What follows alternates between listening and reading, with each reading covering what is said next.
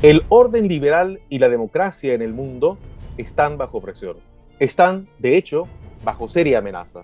Los factores son diversos, pero más allá de ellos, claramente está teniendo lugar un conflicto entre la concepción liberal de una sociedad democrática y abierta y variantes que van desde la totalmente autoritaria y cerrada hasta formas híbridas.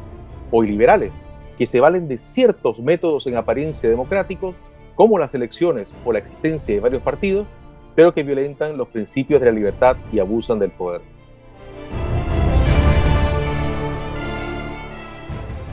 ¿Cómo es esa competencia de modelos? ¿Cómo se ve a escala global y doméstica? ¿Qué factores hay que observar y qué podemos hacer? Estas son algunas de las preguntas que trataremos de responder hoy. Bienvenidos a En el Fin del Mundo, un programa de análisis de asuntos globales donde conversamos sobre este entorno volátil, incierto, complejo y ambiguo.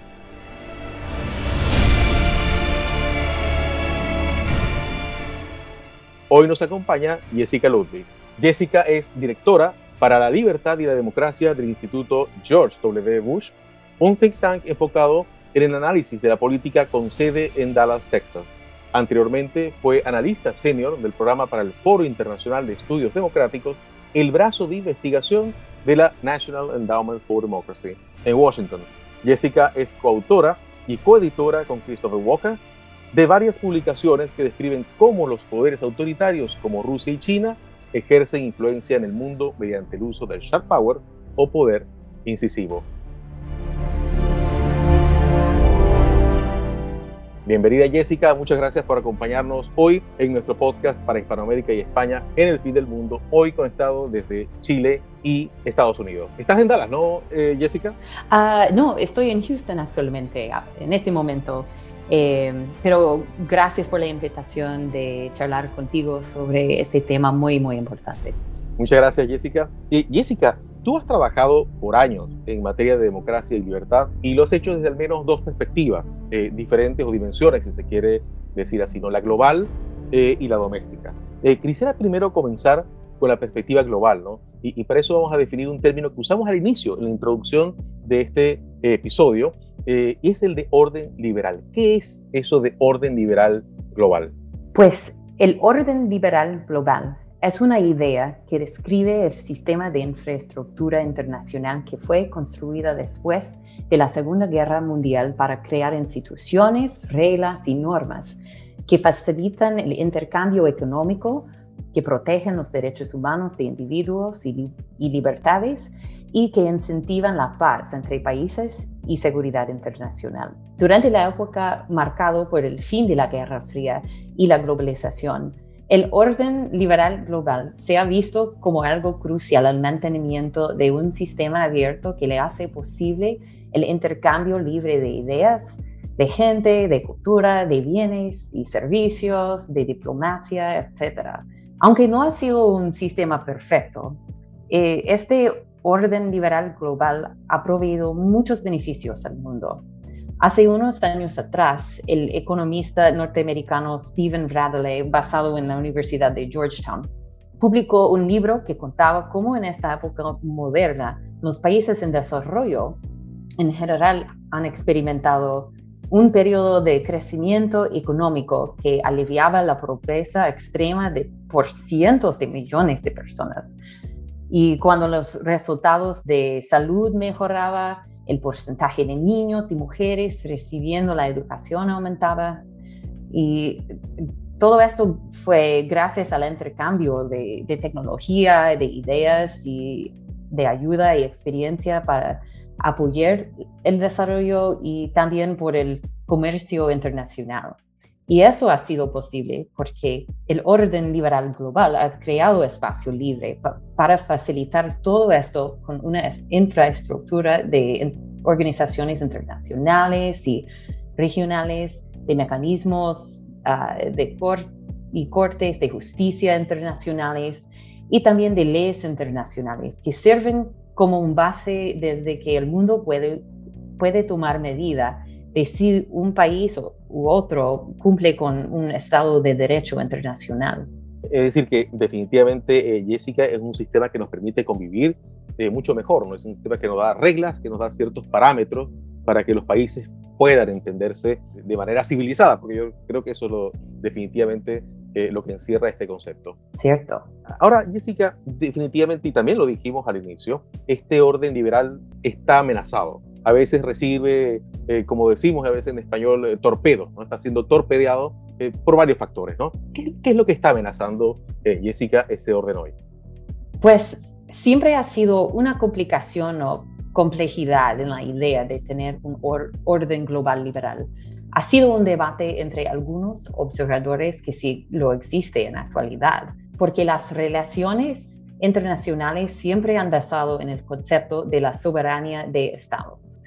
para tener soberanía requiere en algún sentido que puede ejercer la autoridad pero este también existe en cierta tensión con la contabilidad de un Estado a su propia población, que también tiene que aceptar el poder del Estado para vivir adentro de ello. Los valores liberales dicen que cada individuo debe ser respetado con dignidad inherente que tienen todos los seres humanos. Y esto da formas de autoridad y autonomía a cada persona, lo que puede ser utilizado para desafiar el poder de un gobierno. Entonces, hay una lucha intrínseca para el control entre los individuales ciudadanos y los gobiernos. Aquí entre el iliberalismo, lo que es básicamente el deseo de tomar control complejo por cualquier modo necesario y se manifiesta por buscar modos de mover alrededor o afuera o en contra de las instituciones, leyes, normas y otras formas de contabilidad que existen para ganar más y más control y sentir seguro en tener ello. El iliberalismo es peligroso a la balance delicada de un compacto social que, que yo describe, que existen adentro de sociedades y el orden internacional, porque puede entrar desde adentro de cada persona o desde afuera por líderes políticos con ambiciones de acumular poder absoluto por métodos de control. Y al nivel internacional, los líderes autocráticos de varios, de varios países como Rusia, China, Arabia Saudita, Irán, Venezuela, etcétera, um, hayan sentido empoderados uh, durante las últimas décadas.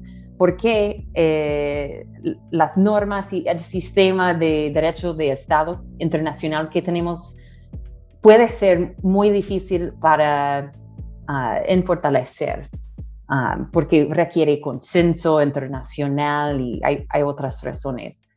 pero también los líderes autocráticos han sido más creativos que anticipado, como trabajando a establecer foros paralelos que propagan normas alternativas a los liberales, um, que socavan las normas, que protejan uh, los derechos humanos o valores um, liberales.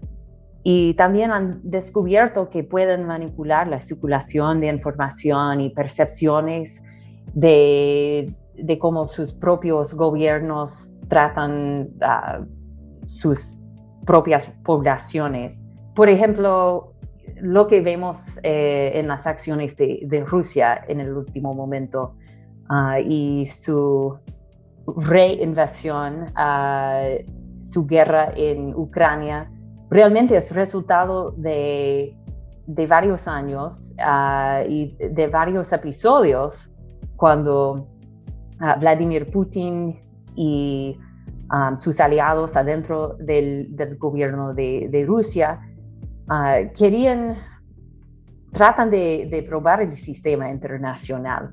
Eh, empezó realmente, eh, e, es posible buscar adentro de la historia, sus, mirar a sus acciones en, Ucrania en 2014, en Siria antes de esto, en Georgia ah, en 2008.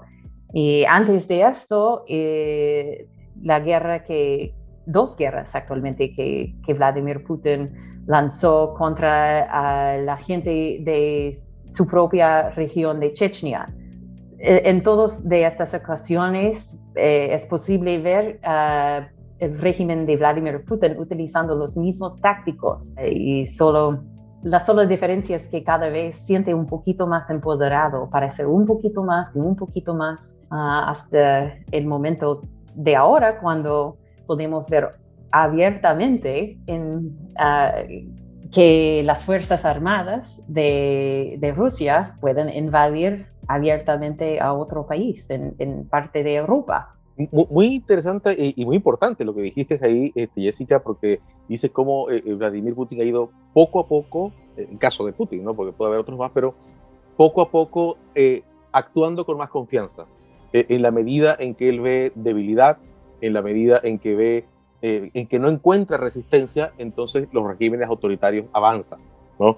muy importante esa, esa nota. Ahora, Jessica, muchas personas, y esto es una, una crítica, un, discurso que vamos a escuchar muchas veces, muchas personas dicen desde cierta perspectiva ideológica o desde ciertas teorías que Occidente y muchas veces eh, criticando a Estados Unidos eh, han cometido el error de, creer que la democracia puede florecer y se puede desarrollar en cualquier sociedad. Eh, pero dicen que hay sociedades donde eso no es posible, porque no está la cultura o porque no está la historia, en fin. ¿Qué opinas tú al respecto? Esto es últimamente una sugerencia iliberal con origen con los que quieren tomar o acumular más control en su propio país.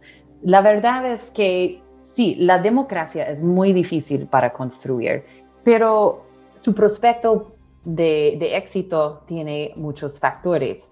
Por ejemplo, sabemos que la, historia de un país y el nivel de, conflicto que tiene dentro de ellos, si hay un consenso cultural o no. Eh, todos de esto, estos factores pueden complicar el proceso de, crear una democracia en, una sociedad. Pero la realidad es que la búsqueda de ser libre no es algo cultural, es algo universal. Es algo que podemos ver en cualquier país del mundo. Y Actualmente, em, si, vemos en, adentro de las sociedades más cerradas alrededor del mundo, también en estos lugares difíciles, cuando uno puede imaginar que, las personas que quieren manifestar contra su propio gobierno ah, autoritario, autocrático, ah, van a pagar mucho por hacer esto. También en estos lugares podemos ver gente que piden algo diferente desde su gobierno, que piden libertad, que piden espacio para expresarse o um, asociarse con uh, el grupo que quiere. Uh, adentro de, aunque en, un país como China, por ejemplo, um, un país está gobernado por un solo partido político eh, y que parece e, este partido, el Partido Comunista de China, quiere mostrar este, esta imagen que solo el partido está en control y, todos están en acuerdo con el Partido Comunista.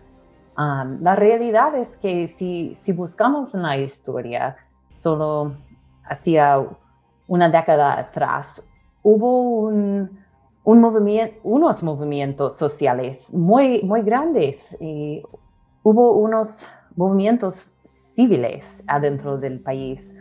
Ah, en, 2008 pudimos ver el, hubo un movimiento para ah, empezado por el ganador del ah, Premio Nobel de Paz, Liu Xiaobo, que se llama Carta, en, inglés decimos Charter 08, 08, 08 Ah, carta, carta, como la carta OH.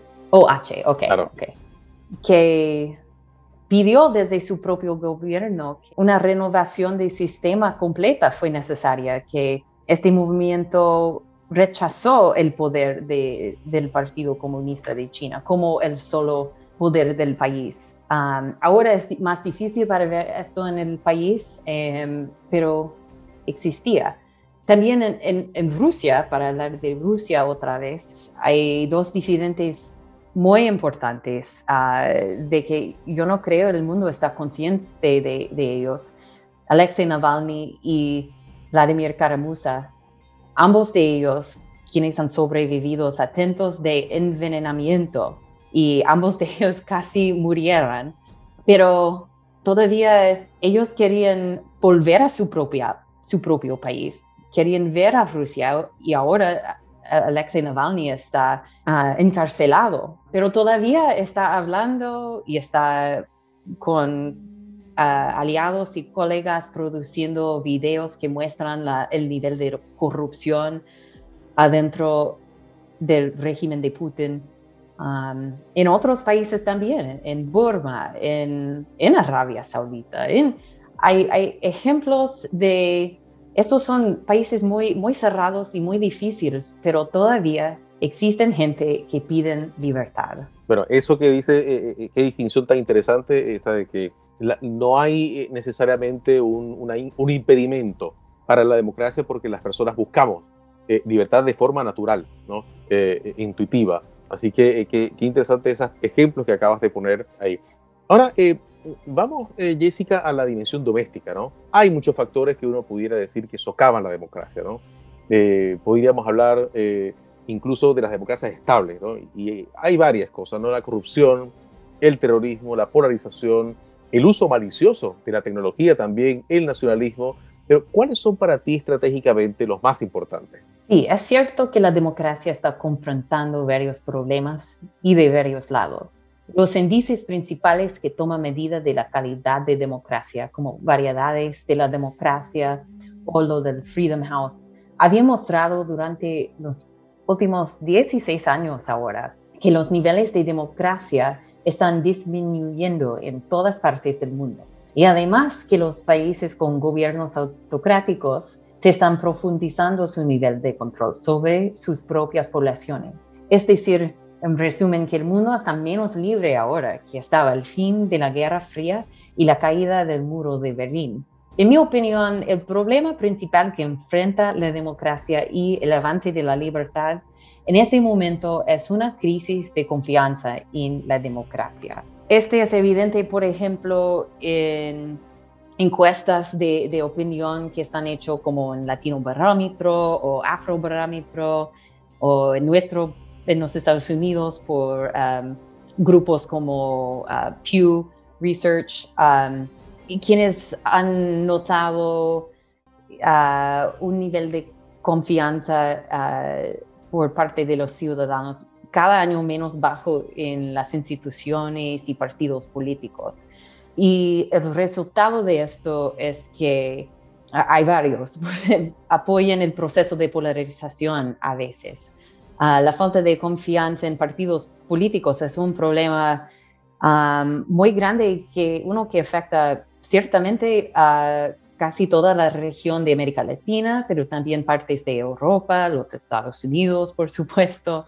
Este es un problema que no es ideológico y afecta a ambos lados del espectro político. Ah, solo podemos ver a los ejemplos ah, en México, uh, en el lado izquierdo, y también en El Salvador por el lado derecho, ah, para ver donde tenemos dos ejemplos de, de líderes populistas quienes han creado su propio partido político para ganar poder. Y ellos toman ventaja de que la población estaba cantado con los políticos con los partidos políticos tradicionales del país y toman ventaja de, un momento donde la gente o algunas partes de la gente sentían que el gobierno no estaba respondiendo a lo que quería o necesita la población para vivir en prosperidad. Eh, también eh, la crisis de confianza en la democracia ha creado otros problemas, eh, especialmente en cuanto la difusión de desinformación adentro de sociedades y de afuera también ah, viene de, de varias fuentes la desinformación. Pero la, falta de, confianza en autoridades y expertos, es, todo está vinculado y le hace más posible para elementos que vienen desde un extremo u otro para promover ah, teorías de conspiración o información que, ha sido manipulado para promover su propia propaganda. Ah, entonces, en resumen, el, gran problema es esta crisis de confianza en la democracia. Y que hay, hay una gran cantidad de, de factores, como los que mencionamos, pero a este definitivamente es uno muy serio. Una crisis de confianza y cuando las personas pierden confianza precisamente en las instituciones y la democracia, que piensan que la democracia ya no, no puede entregarles prosperidad, etcétera, entonces tanto de lado a la izquierda o a la derecha te encuentras este tipo de, de fenómeno. ¿no? Ahora, Jessica, eh, conversando hace unos días, me dijiste que hay fuerzas y tendencias que se mueven entre lo externo y lo doméstico. Este, ¿Por qué sucede esto? ¿Esto es la consecuencia de la globalización? Nos encontramos efectivamente a veces con que estas tendencias, cosas que vemos fuera de pronto nos golpean adentro, eh, se mueven entre las fronteras. Eh, ¿Cómo ves eso? Pues como consecuencia de la globalización, más o menos. Y también podemos dar crédito, un poquito de crédito al orden global liberal, lo que ha creado espacios abiertos para el intercambio de todo tipo de cosas ah, alrededor del mundo. Esos dinámicos se han creado nuevas oportunidades nuevas oportunidades para el flujo de, de, varios tipos de cosas y de poder también. Y después del, del fin de la Guerra Fría, el cientista política ah, Joseph Nye introdujo este concepto de poder suave o soft power.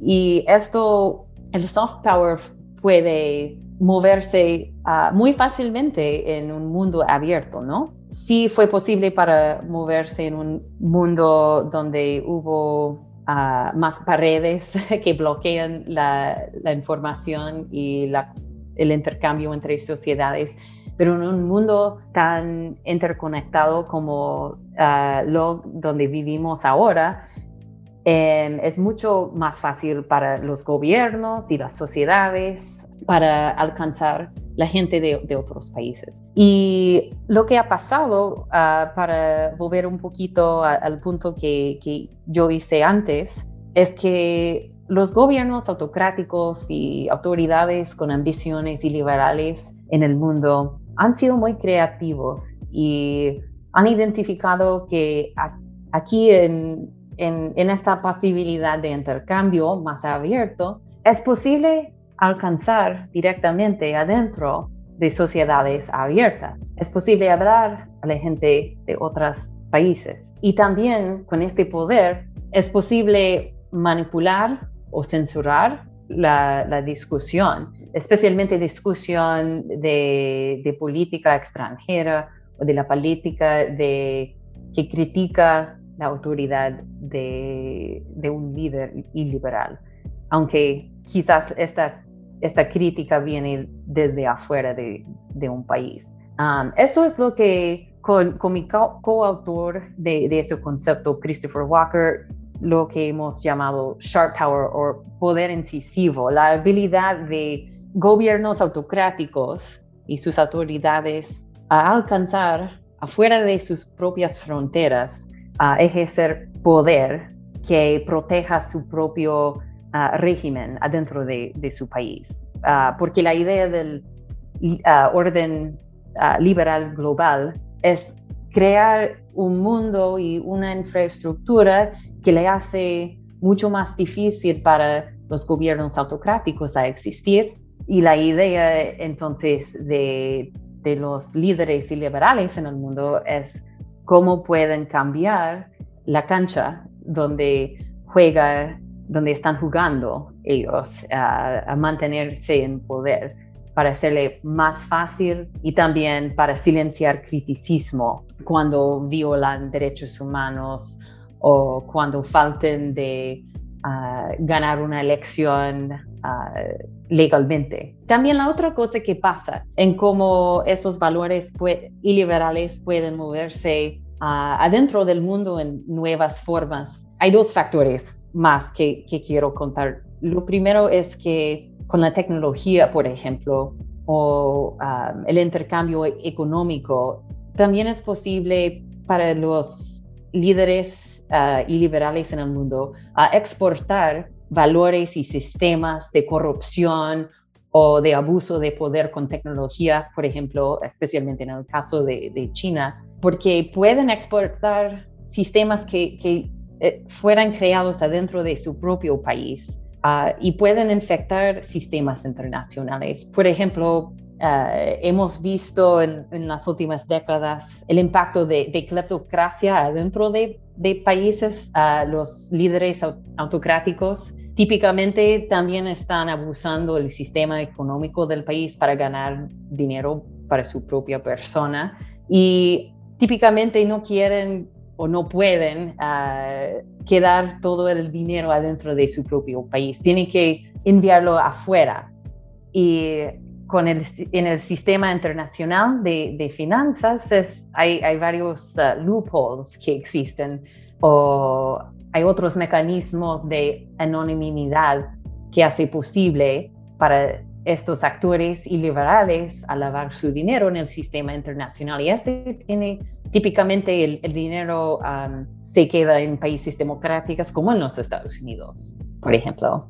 Y, y la otra forma donde vimos el impacto de, este intercambio y cómo el iliberalismo puede moverse entre lo global y doméstico es donde hay un un consenso de, intereses entre actores y liberales. Por ejemplo, en, en, Serbia, un país como Serbia, por ejemplo, eh, lo que está, es una democracia, pero no es tan libre tampoco, eh, e, es una democracia joven con muchos desafíos y su presidente tiene ambiciones muy liberales y está muy cerca a Putin y tiene varios aliados en Um, adentro de Serbia, que por ejemplo um, son dueños de, los medios de comunicación y los dueños de, los medios de comunicación tienen interés a, promover la propaganda que viene desde afuera del país, de Rusia, porque ayuda sus propios intereses uh, que tienen adentro del país de, de ganar dinero por modos corruptos, o para pedir favores del líder del Estado, del presidente de Serbia. Ah, entonces hay una confluencia de intereses entre poderes y liberales domésticos y los internacionales. Ahora, debo decir, Jessica, que cuando mencionaste lo de Sharp Power, me acordé mucho precisamente porque ustedes hicieron un gran aporte con ese concepto. Se movía estas teorías entre el soft power, ¿no? el poder de la atracción, el poder de, de la persuasión, y el hard power, que es el poder de la coerción. Y ustedes aportan este concepto que es el sharp power, porque ni el soft power ni el hard power explicaban muchas cosas. Entonces, el sharp power sí logra explicar con este término que traduce en español como el poder incisivo. Ahora, Jessica, hay muchas personas que piensan que la democracia liberal es frágil, ¿no? E incluso caótica. Y algo tú adelantaste un poco al inicio y las personas se sienten descontentas con eso, ¿no? Y, y piensan que, que de pronto hay alternativas, ¿no? y que quizás China es una alternativa de, o el modelo ruso es una alternativa. ¿Tú crees que la democracia tiene esta competencia perdida? Yo creo que no. Sí, la democracia puede ser caótica, pero eso no es una cosa mala todo el tiempo. Tenemos que recordar que en sociedades cerradas ah, o con un solo autoridad como un, un partido político, por ejemplo, estos países solo dan el apariencia de, er, solo tienen una apariencia de, consenso. La realidad es que estas sociedades, en un país como China, por ejemplo, con más de un millón de millones de personas, eh, en inglés decimos un billion. mil, millones, sí. mil, cuatrocientos ya, yo creo, ¿no? Claro, un número grande. sí, muy, muy grande. ¿Cómo puede ser posible que todas, todos estos personas en un país tan grande, con varias regiones y grupos étnicos, pueden tener la misma opinión de cosas. No puede ser así, es imposible, ¿no? Son, seres humanos con sus propios mentes. Y tenemos que recordar que sistemas cerrados ah, o autocráticos como China, estos son, son frágiles también, porque no hay sistemas, no hay mecanismos adentro de la sociedad Ah, donde los líderes pueden tomar medidas de cómo sientan la gente, de, qué le importan a ellos. Porque estas sociedades también depende en que los individuos ciudadanos del país están de acuerdo de ser gobernados por el gobierno. Y si, si algo pasa en el país que, con que la, la población no está feliz, sería posible que podemos ver una manifestación. Y por eso la respuesta de países autocráticos, aunque piensen que pueden ser más eficientes o ah, pueden responder a problemas más rápidamente, ah, la realidad es que ellos tienen que responder con más control porque no, tiene otra opción. En países abiertos, en sistemas democráticos, si los conflictos sociales están muy visibles en el público. Y en mi opinión eso es algo bello, ah, porque ofrece oportunidades para hacer un nuevo consenso o llegar a nuevas soluciones que responden a, los problemas de la gente. Hay un mecanismo donde, o varios mecanismos realmente, ah, desde que el gobierno y las autoridades pueden responder a la gente y si algo no funciona bien, hay, mecanismos de renovar la sociedad, de renovar instituciones o la participación de ciudadanos. Y por eso uh, mi argumento sería el opuesto de lo que me prolongaste al, al, principio de esta pregunta. Eh, hemos hablado, este, Jessica, de los problemas, las amenazas, los peligros. La pregunta ahora es, ¿qué hacemos? ¿no? ¿Tú crees que una alianza global de democracia, más cooperación para defenderla son posibles? Porque pareciera que tenemos muchos problemas globales y a veces nos cuesta cooperar. ¿Cómo ves tú, tú eso? Pues las metas más grandes son difíciles, pero si algo es difícil, ah, no es que no cancela la idea de, buscar o seguir en, en, la esfuerza. Es decir, yo creo que ha sido varios movimientos ah, para crear alianzas o configuraciones diferentes, globales o regionales o internacionales de varias formas para cooperar y para defender la democracia. Ah, hay algunos que, por ejemplo, solo tenemos que mirar a Europa en este momento, a, OTAN, lo, lo, que recientemente tenía una reunión en Madrid OTAN acaba de invitar a dos países nuevos para reunir con ellos, Finland y Sweden. Y también adentro de la organización hay, más consenso que en las últimas décadas de, sobre qué debe ser el papel de la organización. Y um, también ha sido muchas discusiones adentro de, la organización en cómo, en cómo, en qué formas debe considerar uh, la qué significa la seguridad. ¿Es solamente la seguridad de estados y de poblaciones contra ah, fuerzas armadas? Sí, pero también debe, hay una discusión dentro de, de OTAN de que si la seguridad debe incluir eh, el sistema de, gobierno o seguridad democrática, porque países democráticos generalmente no entran a, la guerra entre ellos. Entonces, la democracia es eh, importante la seguridad mundial. También tenemos eh, este proceso eh, apoyado por la administración de Biden en los Estados Unidos de tener un cumbre para la democracia, uh, dos cumbres, ya hubo un cumbre en el año pasado y en 2023 debe ser otra más, otro cumbre más pero hay muchos países que quieren participar en, en este proceso. Y también tenemos, podemos ver eh, muchos movimientos de la sociedad civil, muchas redes de, de otras tipos otros tipos de organizaciones o instituciones, hay grupos de parlamentos internacionales que quieren proponer la democracia y proteger la libertad. Eh, entonces yo creo que aunque las amenazas son grandes, sí podemos ver movimiento en la dirección de cooperación entre aliados democráticos en el mundo. Yo quería preguntarte, Jessica, y ya aquí con esto estamos terminando nuestra conversación de hoy, que ha sido muy interesante. Yo quería preguntarte sobre qué podemos hacer los ciudadanos y la sociedad civil. Pero creo que el mejor ejemplo es precisamente, o uno de los ejemplos, es lo que justamente hace el Instituto George Bush. Así que creo que eso puede resumirnos un poco, ¿no? Cuéntanos qué, qué es el Instituto George Bush y qué hace precisamente para defender la democracia. Agradezco tu primera pregunta o punto uh, de que qué podemos hacer como ciudadanos um, y desde la sociedad civil porque hablar de lo que pueden hacer los ciudadanos es uno de mis temas favoritos. Ah, quiero empezar con este concepto de, de lo que es la sociedad civil. A veces los ciudadanos piensan que la democracia consiste solamente de instituciones del gobierno y las elecciones para escoger las autoridades de ellas.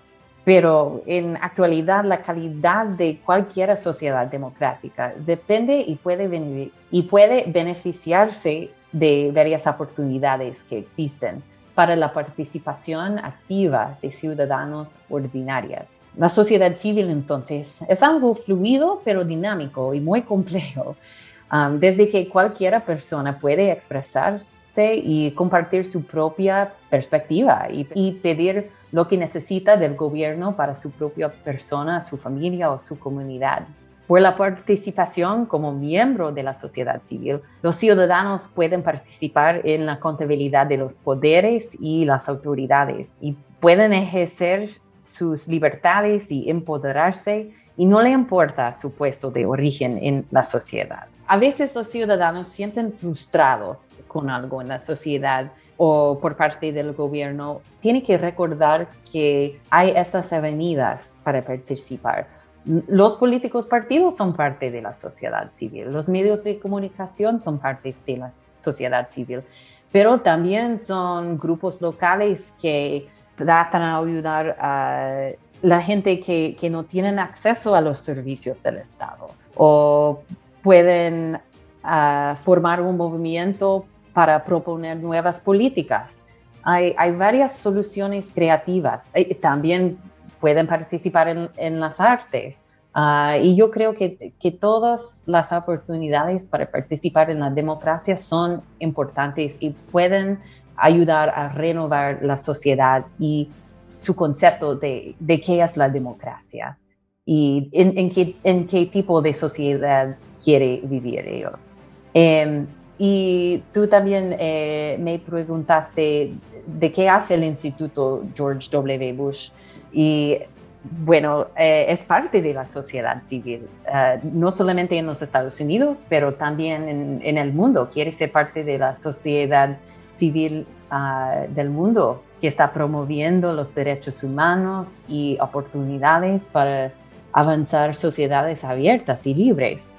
El Instituto W. Bush es parte del Centro del Presidente 43 de los Estados Unidos y se dedica a compartir ideas y hacer acción con la meta de mejorar las vidas de la gente de los Estados Unidos y también alrededor del mundo. En inglés lo llamamos algo como un think and do tank. Ah, nuestro trabajo busca celebrar las fuerzas de nuestro país y recomendar ideas y políticas que promueven los valores de libertad, oportunidad, contabilidad y compasión también. Y esto se, se manifiestan en varias líneas de trabajo que buscan proveer oportunidades, por ejemplo, por la educación y crecimiento económico. También quiere fortalecer nuestra propia democracia, ah, lo que ciertamente no está perfecto, pero está en proceso. Y también, como mencioné, avanzar sociedades libres alrededor del mundo. Ah, hace solo como un mes desde que yo empecé a trabajar con el instituto, pero realmente siento muy entusiasmada ser parte de una institución como así que está llena de, gente talentosa, creativa y también con corazones ah, tan grandes para enfocar cómo podemos atacar algunos de los grandes desafíos que, que nos enfrentamos en los días de hoy. Te agradezco muchísimo, eh, Jessica, este, por esta interesantísima conversación. Hemos pasado por el orden liberal global, por sus amenazas, por sus desafíos. Podríamos pensar que las cosas van a ser que están muy mal, pero también nos has mostrado las oportunidades y también nos ha hablado un poco de, lo que se puede hacer, de las oportunidades que hay en la cooperación, de lo que podemos hacer los ciudadanos y, de todo lo que se puede hacer desde la sociedad civil. Eh, y bueno, quisiera eh, solamente pedirte al final, Jessica, entonces, bueno, ¿dónde podemos conseguir información sobre el Instituto George Bush? Eh, imagino que en la página web. Y, cómo nos puedes recomendar para ver esa información? Ah, sí, la página del web se llama uh, bushcenter.org en, en inglés, como decimos. Ah, y también tiene una presencia en Twitter también. Perfecto, sigue. Y Instagram. Ah, en Instagram también, que hay, hay, hay que estar siempre en Instagram. Tengo que confesar que yo siempre olvido a Instagram porque no estoy allí. Pero yo también estoy en Twitter también. Perfecto. Así que bueno, este, Jessica, bueno, en Twitter, ¿cómo te conseguimos? En Twitter eres, eres arroba Jessica Ludwig, me parece, ¿no? Oh, oh, lo mío es Jeff Ludwig. J-E-S Ludwig. Ah, perfecto, perfecto. Jessica Ludwig ya está uh, nombrado por alguien más. Perfecto. Bueno, Jessica, eh, muchísimas gracias por esta conversación. Ha sido realmente muy esclarecedora. Este, creo que una conversación que puede ser muy útil también para muchas personas en general, pero también, por ejemplo, estudiantes de ciencia política, de relaciones internacionales, que pueden encontrar muchas explicaciones acá sobre lo que está pasando en el mundo en materia de democracia. Así que bueno, Jessica, muchas gracias. espero que nos veamos pronto. Siempre nos vemos por ahí, por el mundo. ¿no? en alguna ciudad del planeta y espero que nos veamos pronto otra vez. ¿no? Así que bueno. Oh, gracias a ti otra vez ha sido un gran placer charlar contigo. Muchas gracias Jessica y bueno, a toda nuestra audiencia los esperamos en el próximo capítulo en unos 15 días más. Hasta luego. Hasta luego.